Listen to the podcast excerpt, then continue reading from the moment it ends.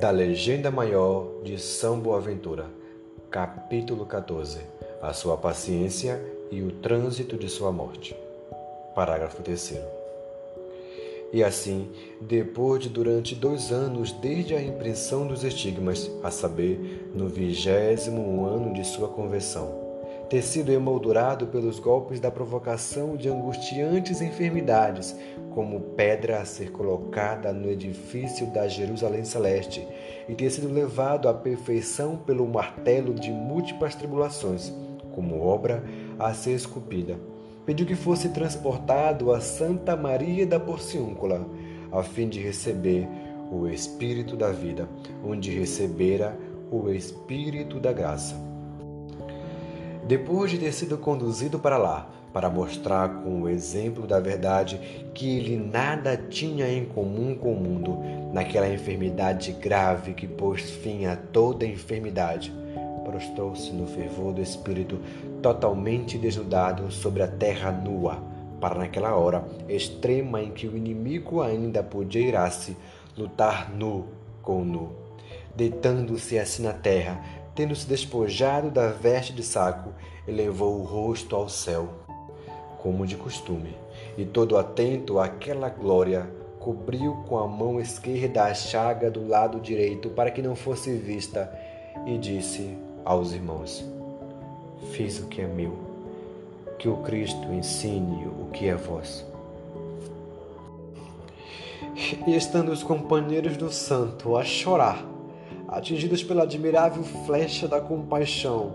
Um deles, que o homem de Deus dizia que era seu guardião, conhecendo-lhe o desejo por divina inspiração, levantou-se apressado e ofereceu ao pobrezinho de Cristo uma túnica recebida como esmola com o cordão e os calções, dizendo: Empresto-te estas coisas como um pobre, e tu as recebas pelo mandato da santa obediência. Por causa disto, o santo homem se alegra e rejubila com alegria do coração, porque viu que tinha mantido a fidelidade à senhora pobreza até o fim. E levantando as mãos ao céu, glorifica o seu Cristo pelo fato de que, despojado de tudo, vai livre para ele pois fizera tudo isto pelo zelo da pobreza, pois que na verdade não queria ter sequer o hábito, a não ser emprestado por outro. Quis certamente sem tudo, conforme ao Cristo crucificado, que pobre, sofredor e nu pendeu na cruz. Por causa disto também, no início de sua conversão, ficou nu diante do bispo e na consumação de sua vida quis sair nu do mundo e impôs por obediência da caridade aos irmãos que o insistiam que, quando vissem que ele já tivesse morrido, o deixassem jazer nu sobre a terra por tão longo tempo que alguém pudesse percorrer sem pressa o espaço de uma milha. Ó homem verdadeiramente cristão, que com perfeita imitação se esforçou por conformar-se enquanto vivia ao Cristo vivo, ao morrer, ao Cristo que morria, e morto, ao Cristo morto. E assim, mereceu ser decorado com expressa semelhança. Afinal, aproximando-se a hora de seu trânsito, mandou que fossem chamados todos os irmãos que havia no lugar, e confortando-os pela sua morte com palavras de consolação, exortou-os com afeto paterno ao amor divino. Acrescentou uma palavra sobre a paciência, a pobreza e a fé da Igreja Romana a serem conservadas, antepondo o Evangelho às demais instituições. E estando todos os irmãos postados em volta, ele estendeu sobre eles as mãos, a modo de cruz, com os braços cruzados pelo fato de que sempre amava este sinal, e abençoou a todos os irmãos, tanto os presentes quanto os ausentes em nome e em virtude do crucificado. Além disso, acrescentou também: Ficai firmes, irmãos todos, no temor do Senhor, e permanecei sempre nele. E porque se aproxima a futura tentação, e tribulação. Felizes os que perseverarem nas coisas que começaram. E eu me apresso para ir a Deus, a cuja graça vos recomendo todos. Terminada esta suave admoestação, o homem de Deus mandou que lhe fosse trazido o códice dos evangelhos e pediu que lhe fosse lido o evangelho segundo João, que começa naquele lugar, antes da festa da Páscoa. E ele, como pôde, prorrompeu na recitação deste salmo. Com minha voz bradei ao Senhor, com minha voz supliquei ao Senhor. E completou-o até o fim Espero-me, os justos, até que me deis a recompensa.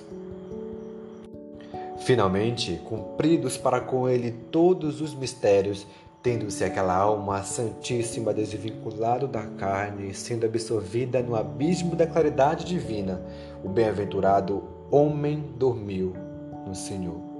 E um dos irmãos e discípulos dele viu que aquela bem-aventurada alma, sob forma de estrela muito brilhante, elevada por uma nuvenzinha branca, sobre muitas águas, era conduzida ao céu em linha reta, como que resplandente do candor de sublime santidade e repleta da abundância da sabedoria celeste.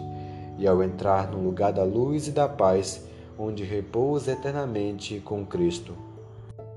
Também Frei Agostinho, então ministro dos irmãos da terra de Lavoro, homem realmente santo e justo, que se encontrava em sua última hora, como já há tempo havia perdido a fala, chamou de repente, estando a ouvir os que estavam presentes, e disse: Espera-me, Pai, espera-me, eis que já vou contigo. Aos irmãos que muitos admiravam e perguntavam a quem ele falava da maneira tão ousada, respondeu: Não vedes nosso Pai Francisco, que vai ao céu? E imediatamente sua santa alma, migrando da carne, seguiu o Pai Santíssimo. O bispo de Assis, naquela ocasião, havia se dirigido por motivo de peregrinação ao oratório de São Miguel no Monte Gárgano aparecendo-lhe o bem-aventurado Francisco na noite de seu trânsito, lhe disse: Eis que deixo este mundo e vou ao céu.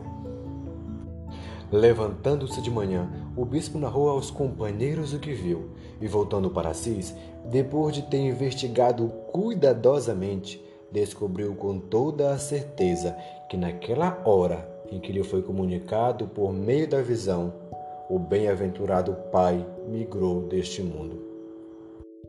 As cotovias, que são amigas da luz e detestam as trevas dos crepúsculos, na hora do trânsito do Santo Homem, sendo que o crepúsculo da noite já estava iminente, chegaram em grande multidão sobre o teto da casa e, rodeando longamente como uma insólita jubilação, davam testemunho alegre e evidente da glória do Santo que costumava convidá-las ao louvor divino. Para o louvor e glória da Santíssima Trindade.